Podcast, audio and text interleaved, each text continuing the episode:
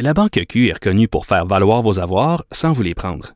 Mais quand vous pensez à votre premier compte bancaire, tu sais, dans le temps à l'école, vous faisiez vos dépôts avec vos scènes dans la petite enveloppe. Hmm, C'était bien beau. Mais avec le temps, ce vieux compte-là vous a coûté des milliers de dollars en frais, puis vous ne faites pas une scène d'intérêt. Avec la Banque Q, vous obtenez des intérêts élevés et aucun frais sur vos services bancaires courants. Autrement dit, ça fait pas mal plus de scènes dans votre enveloppe, ça. Banque Q, faites valoir vos avoirs. Visitez banqueq.ca pour en savoir plus. Pendant que votre attention est centrée sur cette voix qui vous parle ici, ou encore là, tout près ici, très loin là-bas, ou même très, très loin. Celle de Desjardins Entreprises est centrée sur plus de 400 000 entreprises partout autour de vous. Depuis plus de 120 ans, nos équipes dédiées accompagnent les entrepreneurs d'ici à chaque étape pour qu'ils puissent rester centrés sur ce qui compte, la croissance de leur entreprise. Pour elle, les réponses sont aussi des questions. Vous écoutez Caroline Saint-Hilaire. Alors, euh, d'entrée de jeu, par souci de transparence, euh, je vais avouer euh, qu'on se connaît, on se connaît trop bien pour faire semblant de se vous voyez, Johanna. tu es intervenante auprès des familles au sein du Carrefour Aliénation parentale depuis sa fondation en avril 2017. Et, et, tu m'as souvent parlé de comment se vivait l'aliénation parentale. tu as étudié et analysé plus de 1200 cas d'aliénation parentale. J'ai parlé tout à l'heure avec Sonia Mascolo et Amy Gem, deux histoires tout à fait touchantes. Mais ce qui, ce qui est frappant, Johanna, c'est que euh, 20 ans séparent les deux histoires et, et franchement, je suis obligée d'admettre que finalement, ça a pas trop changé, euh, ça a pas trop bougé.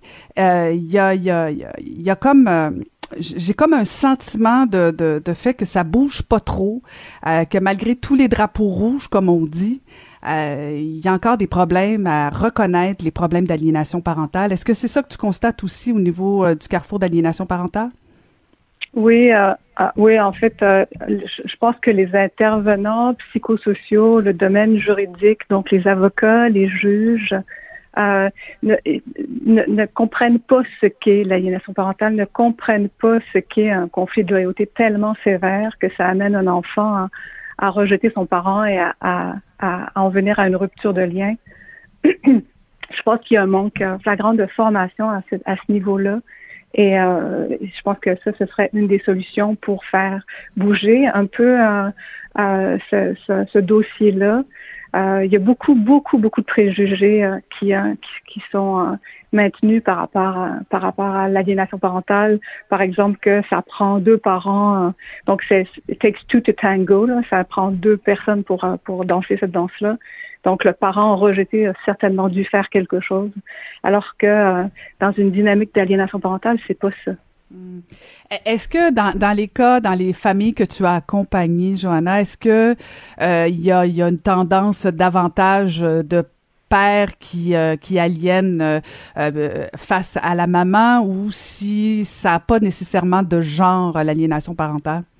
Non, ça n'a pas de genre. Nous, ce qu'on remarque au Carrefour, c'est qu'on a une...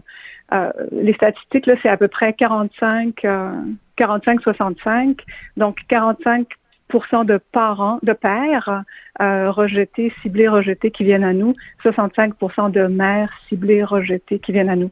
Il faut savoir que parmi ces statistiques-là, ben, les femmes, on le sait, ont, ont, ont, plus de facilité, plus tendance à aller chercher de l'aide que que les que les hommes.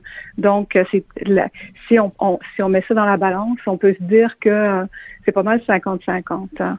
Non, ça n'a pas ça n'a pas de ça n'a pas de genre. L'aliénation parentale, ça ne connaît pas de statut socio-économique non plus. Hein. Je suis surprise euh, par euh, ce que tu viens de dire, que, que les femmes euh, hésitent à demander plus d'aide que les hommes. J'aurais pensé le contraire. Non, c'est le contraire. C'est le contraire. On le sait que les femmes hésitent moins. Ah, ok, ok, parfait. Les hommes vont moins chercher de l'aide, les, femmes plus. Donc, c'est pour ça, peut-être pour ça qu'on a une plus, la, une plus grande, que les statistiques sont plus grandes chez les femmes mais, mais comme je disais, c'est, ça n'a pas de genre. Là. Peut-être, Caroline, je, pour, le, pour le bénéfice de tes auditeurs, euh, je pourrais peut-être mettre un petit peu euh, expliquer ce qu'est l'aliénation parentale. Oui, tout à fait, vas-y. Oui, OK. Donc, euh, l'aliénation parentale, ça survient majoritairement en situation de post-séparation. Donc, euh, c'est pas il y en a, on voit des dynamiques d'aliénation parentale à l'intérieur des cellules familiales, par exemple des, des, des avant avant la séparation ou sans séparation, mais ça survient principalement en situation de post-séparation. Puis c'est quand un enfant est appelé à rejeter un parent de façon injustifiée et inexplicable, puis sans ambivalence euh, ni culpabilité. Hein. C'est important de le dire parce que les intervenants qui, qui entendent des parents ciblés, rejetés, dire ben mon, enfant est exposé, je crois, à des comportements aliénants. C'est pas normal qu'il qu'il n'ait plus envie de revenir à la maison. Mais il faut que les intervenants creusent, comprennent que des, des, raisons frivoles de rupture de lien ou de rupture de dialogue, il faut se poser des questions. C'est pas normal. C'est pas normal qu'un enfant dise oh ben moi je suis mieux chez papa ou je suis mieux chez maman. Alors euh, je j'aimerais ça rester ici. Euh, la, la, faut, faut se poser des questions. C'est important de, de, de ne pas laisser un enfant euh, pris dans, un, dans une dynamique de conflit de loyauté tellement important qu'il va être appelé à rejeter son père ou sa mère parce que il va pas juste rejeter son père ou sa mère, il va être en rupture de lien et en rupture de contact avec la famille élargie, les grands-parents, les cousins, les cousines. C'est, euh, c'est les, les, les, conséquences sont importantes hein, sur toute, la, toute la cellule familiale. Hein. Euh, c'est excellent cette précision, Johanna. Euh, mais tu faisais référence euh, tout à l'heure à cette idée de du manque de formation, notamment des avocats, des juges, des différents intervenants dans, dans le dossier de notamment de la séparation, parce que ça semble arriver ou en tout cas prendre de, de l'ampleur au moment ou après la dépression d'où vient euh, ce blocage ou pourquoi on n'en fait pas de formation? Il me semble que euh, c'est tellement évident de dire, ben voilà, ça arrive, euh, voici ce qu'on devrait faire. Pourquoi on le fait pas, Joanna? Pourquoi il n'y a pas de formation? Oui. ça prend une volonté, ça prend une volonté, ça prend une compréhension du phénomène déjà à la base, et ensuite ben, ça prend une volonté, une volonté politique, j'imagine. Mais la, les solutions hein, à l'aliénation parentale, on les connaît. Hein. Euh, les chercheurs les ont identifiés, mais les chercheurs, ils, ce, ne ce, sont pas des groupes de pression, donc ils ne font pas. Il faut qu'ils gardent leur indépendance. Alors c'est pas à eux de. Euh, c'est pas à eux de faire cette pression-là. Ce devrait être les avocats les, les, les, les, psychologues, les travailleurs sociaux, les intervenants en, en, milieu communautaire qui devraient demander, dire, lever la main et dire, bon, là, je pense que ce serait important qu'on ait de la formation. Ça prend de la formation de, de, de, de, tout, le, de tout le milieu psycho-juridique.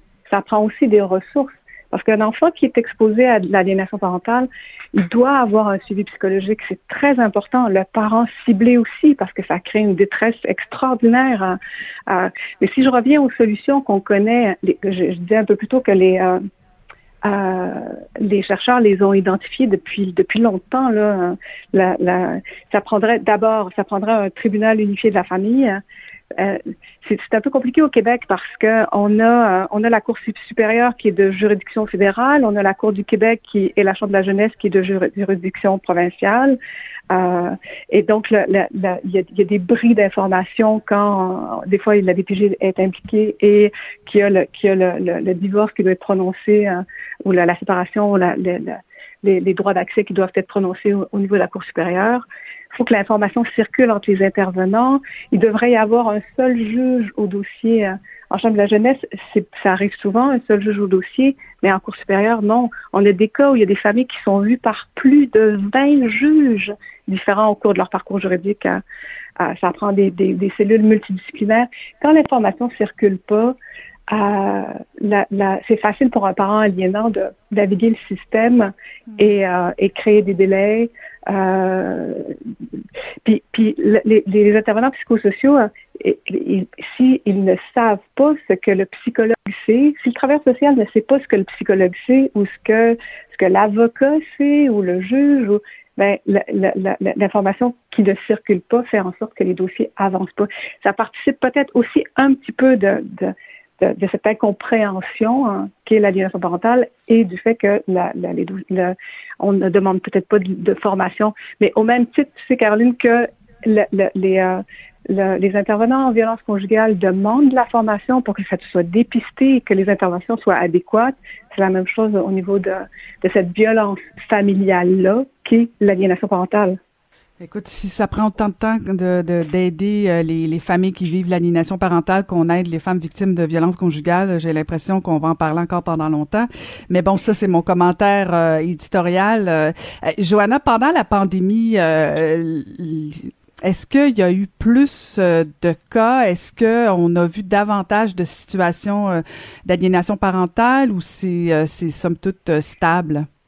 Non, non, non, non, non. Il y a eu, une, il y a eu depuis le début de la pandémie une croissance euh, extraordinaire des cas euh, qui, qui, nous, qui nous sont, qui nous ont été rapportés où en fait des appels de phare, des appels à l'aide.